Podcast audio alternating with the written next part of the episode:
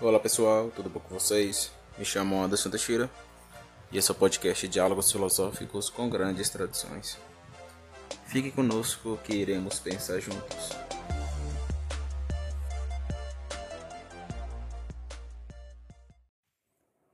Muito bem, muito bem pessoal, chegamos aqui mais um episódio, um episódio especial, onde eu quero abordar a questão da morte. Bom, existe um lema filosófico, que é um lema bem importante, que é, é o entendimento da morte. Esse episódio eu quero falar sobre a morte, o impacto da morte sobre nós. Veja, essa é a grande verdade que todo ser humano carrega no seu ser. Um dia, todos nós partiremos. Um dia todos nós iremos morrer. Independente da sua crença, da sua ideologia, do seu status social, da sua conta bancária, pobre, rico, classe média, independente de crenças. Essa é a grande verdade. Que todos nós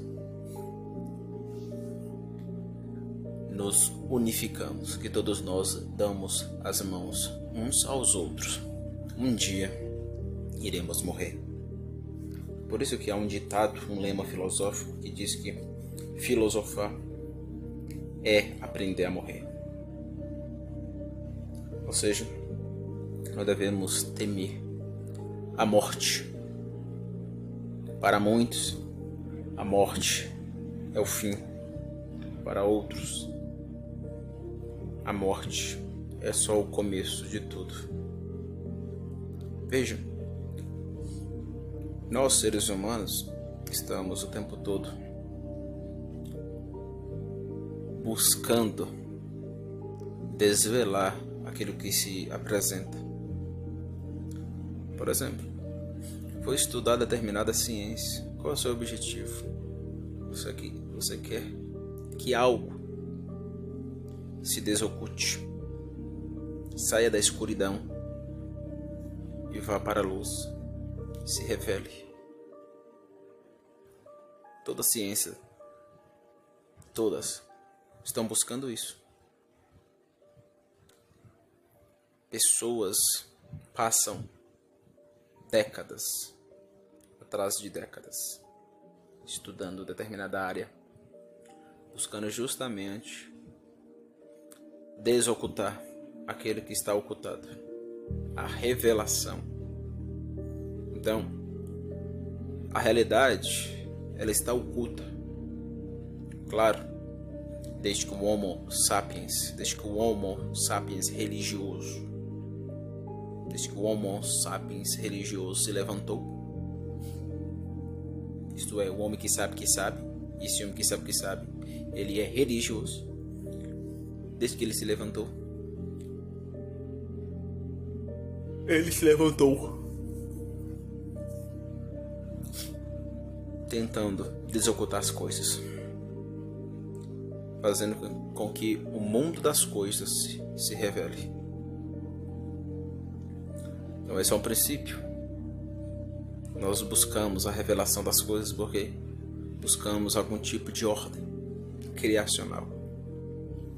Porém, somos da desordem, da quedalidade consequentemente somos da ocultação. Então o tempo todo estamos buscando a revelação, porque o oculto já nos é nosso. O oculto é meu. O oculto é seu.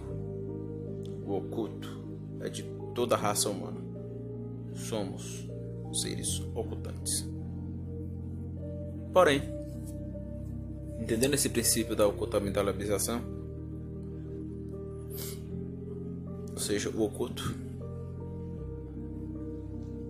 existe algo que não se revela em vida. É justamente a morte. A morte é o mistério mais profundo que existe na face da Terra. A morte ele intriga todo ser humano. Bom, eu posso reagir afetivamente, intelectualmente em relação à morte. Posso não temê-la. Posso não ligar para ela. Mas uma coisa é certa, em algum momento das nossas vidas, nós pensamos, nós pensaremos em algum momento das nossas vidas sobre o que é a morte, o que é morrer. É o grande mistério. Eu sempre falo para minha esposa, é o mistério mais profundo que permeia a minha alma, meu ser,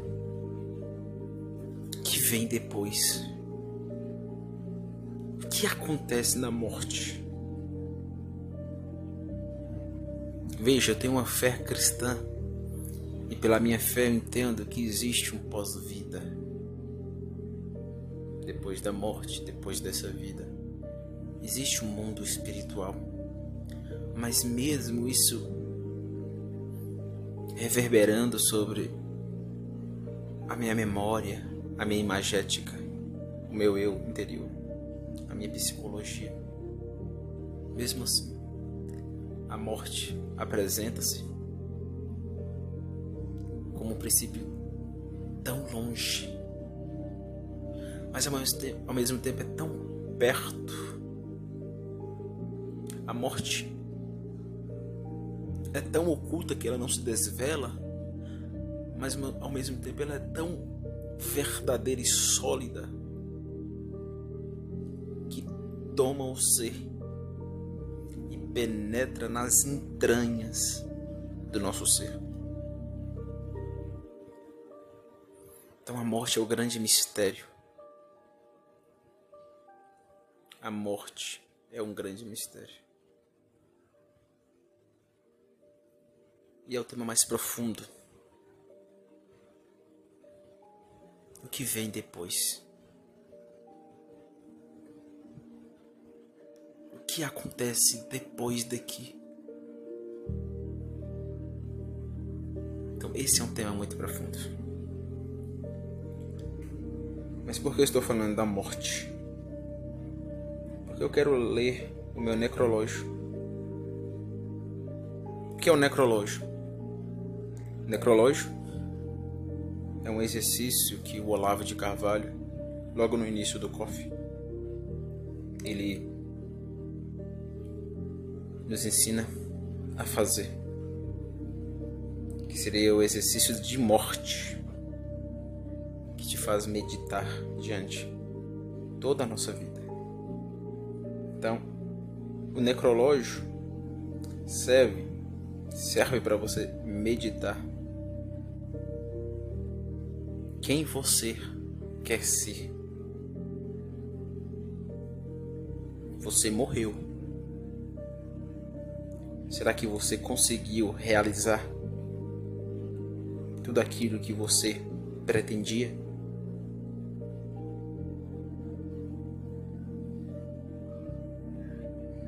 Então, será que você pode refletir? Quem será você quem é você? Como estará o seu eu no futuro? Então, o necrológio ele serve como uma forma de meditação sobre a sua vida no futuro. Tomar as rédeas da sua vida. Mas o que significa o necrológio? Você vai escrever um texto, seja ele em é, manual ou na própria memória, mas você vai escrever como se fosse um terceiro, lendo os seus feitos em vida e esses feitos chegando na plena realização. Não estou dizendo para você cair em utopias criar utopias sobre a sua vida, ah, me tornei um milionário, me tornei o maior intelectual do mundo. Não. Ser sincero consigo mesmo. Ser sincero. Colocar o seu coração nas mãos e falar com toda sinceridade. Esse é o exercício do necrológio.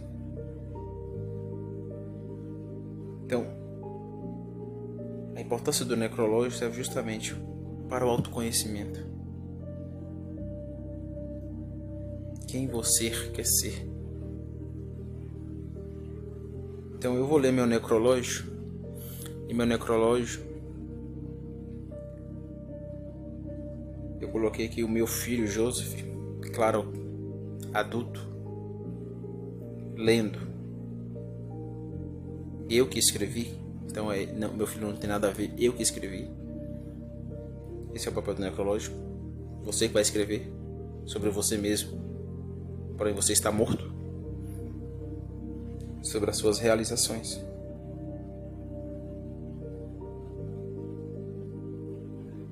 Então, como diria o Olavo de Carvalho, lembre-se que você vai morrer. Então vamos lá. Abre aspas. Meu pai se foi. Depois que adquiri maturidade, ele dizia-me que seu sonho era formar uma família, ser um bom pai e amar mamãe. Meu pai era introspectivo, homem sério, visto por muitos que não conhecia até como arrogante. A vida do meu pai foi dedicada aos estudos. Ele sempre dizia para ele mesmo que era um eterno estudante. Eu ficava eu ficava abismado como meu pai se dedicava dia e noite estudando, sempre com os livros Lembro quando criança ele me levava para a escola e lendo no ônibus com uma atenção assustadora. Meu pai foi um exemplo em todos os sentidos. Porém, o seu legado foi na filosofia. Meu pai foi um grande filósofo. Escreveu toda a sua obra. Na verdade, eu vivia ele dizendo: preciso terminar essa obra. Não posso, dizer ele, partir dessa vida sem escrever tudo que Deus me deu. E por falar em Deus, meu pai era um homem santo. Sempre via ele orando. Quando criança, o ouvia orando, louvando a Deus.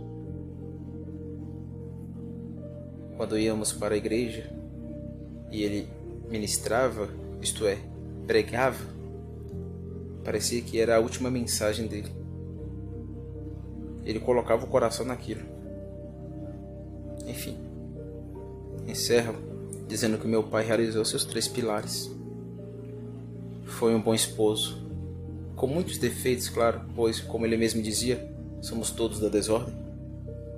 Criou eu e Liz com muito amor. Segundo, foi o homem que dedicou sua vida a Cristo. Ele dizia que orava pouco, que queria orar mais, ser mais santo, estar mais próximo de Deus. E o terceiro pilar foi sua vida intelectual. Passou mais de 50 anos estudando filosofia. Como ele dizia, quero a verdade, estou em busca da verdade. E com isso deixou uma obra filosófica linda. Como ele afirmou há 50 anos atrás no primeiro volume da Filosofia Quadrante. Se a Filosofia Quadrante não ser conhecida por ninguém e ao menos chegar-se a Deus, o basta. Esse foi meu pai Anderson Teixeira dos Santos, conhecido apenas como Anderson Teixeira, o professor de muitos. Vá com Deus, papai. Espero que o Cristo esteja de braços abertos para te receber. nós te amamos. Fecha aspas. Então veja, eu coloquei o necrológio. Eu tenho que olhar para isso aqui e dizer: será que eu estou realizando o que eu acabei de ler? Veja o terceiro pilar aqui do necrológico trabalha justamente a questão intelectual. A questão intelectual é urgente. E no Brasil, se tem uma coisa que vai te marcar se você se dedicar a uma vida de estudos de intelectualidade, é a solidão. Se prepare, se prepare para sofrer sozinho.